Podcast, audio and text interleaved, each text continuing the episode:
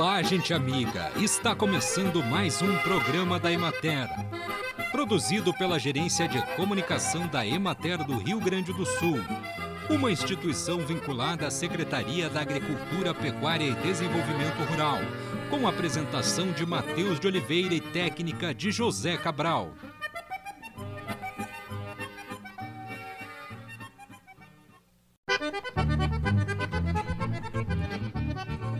11 de abril é considerado o Dia Mundial do Parkinson. Os constantes avanços da ciência permitiram uma compreensão maior a respeito da doença de Parkinson, que foi descrita pela primeira vez no ano de 1817 pelo médico inglês James Parkinson. É a segunda doença neurodegenerativa mais frequente no mundo, atrás apenas do Alzheimer, e afeta principalmente os movimentos, ocasionando rigidez e lentidão. Detectar a doença de forma precoce é a chave para auxiliar na redução das complicações que são capazes de encurtar a expectativa de vida do paciente, já que ainda não há cura para o Parkinson. Os sintomas são controlados por meio da fisioterapia, fonoaudiologia e exercícios físicos, que melhoram a capacidade funcional e de medicamentos. A classificação do alho semente por tamanho é um dos fatores-chave para se ter sucesso com a cultura. O tamanho do bulbo e do bulbilho utilizados como semente influencia todo o ciclo do alho, indo desde a velocidade de brotação, desenvolvimento vegetativo, até o tamanho e a qualidade dos bulbos e, portanto, com reflexos diretos na produtividade da lavoura. Devido às reservas nutricionais, quanto maior o tamanho do bulbilho utilizado no plantio, maior será a produção do alho. A utilização de bulbos pequenos rechaçados pela comercialização como alho semente deve ser fortemente desestimulada. A quantidade de bulbos necessária para plantio de um hectare depende da cultivar, tamanho, peso dos bulbilhos e densidade de plantio.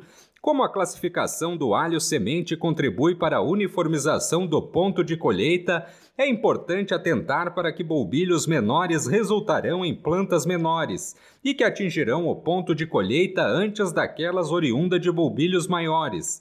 Desta forma, quando se pretende plantar bulbilhos de vários tamanhos, recomenda-se que o alho semente seja distribuído em talhões separados de acordo com a classificação das peneiras. Acompanhe agora o panorama agropecuário. A colheita do feijão primeira safra foi encerrada nas regiões que realizam dois cultivos subsequentes com a leguminosa. Na regional da Emater de Caxias do Sul, que detém a maior área de cultivo, a colheita aproxima-se de 50% da média. Em muitos capões, as lavouras apresentam rendimento variável entre 1.800 e 2.700 quilos por hectare e com boa qualidade dos grãos. Nos demais municípios dos campos de cima da serra, a colheita será iniciada em breve. A expectativa de rendimento inicial apresenta uma leve diminuição em relação à expectativa inicial. Na região de Pelotas ainda restam pequenos cultivos a colher, com o plantio bastante escalonado localizados nos municípios de Amaral Ferrador, Erval, Pedras Altas, Morro Redondo, Turuçu, Tavares e São José do Norte, destinados para o autoconsumo e para o comércio do excedente nos mercados locais. A segunda safra de feijão já foi toda implantada e apresentou germinação uniforme.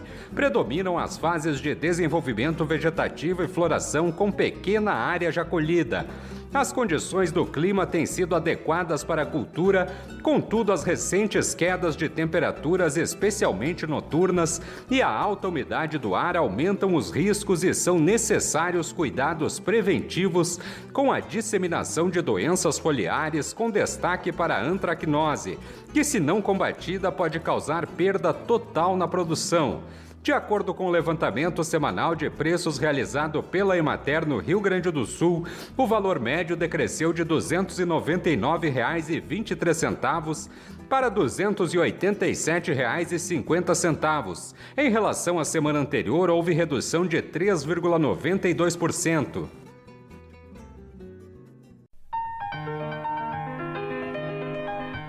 Com a aproximação do inverno, começa a venda de pinhões, alimento tradicional da estação. E é sobre a safra do pinhão que o repórter Tel Comissoli conversou com o engenheiro florestal e extensionista da Emater, Antônio Borba. Uma das justificativas dessa portaria também é a importância da preservação dessa espécie, né? Então eu te pergunto qual que é a importância da preservação dessa espécie, né? E o que, que se faz, que tipo de política se tem para manter é, a espécie preservada. Bom, é, a, a, importância da conservação da araucária ela é fundamental, né? Por quê? Porque a araucária ela é uma planta é, que é emergente do dossel, né? Do, da, da floresta ombrófila mista, que é a mata de araucária. Então ela é uma das espécies mais é, antigas, que tem um desenvolvimento mais digamos assim, de mais tempo dentro daquele, dentro daquele ecossistema florestal. Então, a conservação da araucária é uma forma de tu garantir que aquele ecossistema florestal permaneça também é, conservado. Então, por isso que é tão importante a conservação da araucária. Além disso, a araucária tem essa condição de servir de alimento. Então ela pode servir de alimento tanto para a população humana, né, que se utiliza tanto em receitas, na, na culinária tradicional dessas comunidades, como no uso, é, no, no, na comercialização dela em feiras, né, para as populações urbanas e tudo mais, e também para alimentação tanto da, das é, criações, né, das criações dos agricultores, como para a fauna silvestre.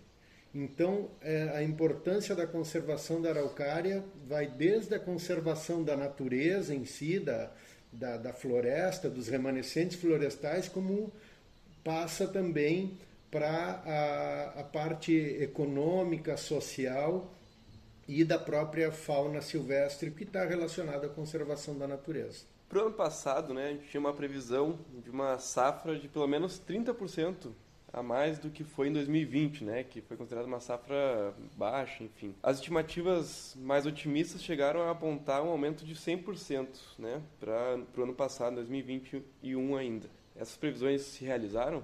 Olha, a safra do ano passado ela, ela não se realizou, ela, ela teve uma, uma pequena diminuição da expectativa que se tinha. Né? Isso porque a, o comportamento da safra da araucária ele tem essa variação. Né? Então, normalmente, ela tem um ciclo de dois a três anos de boas produções e depois é, dois a três anos de produção decrescente. Né? Então, no ano passado e neste ano, né, a gente está tendo uma, uma expectativa de, de uma diminuição na produção de pinhão. Né? E a gente acredita que seja tanto relacionado à questão da, das estiagens que vem ocorrendo, como da diminuição da área da própria distribuição da araucária, né? e também a possível eh, sobreexploração, digamos assim, da, da araucária, do pinhão. Né?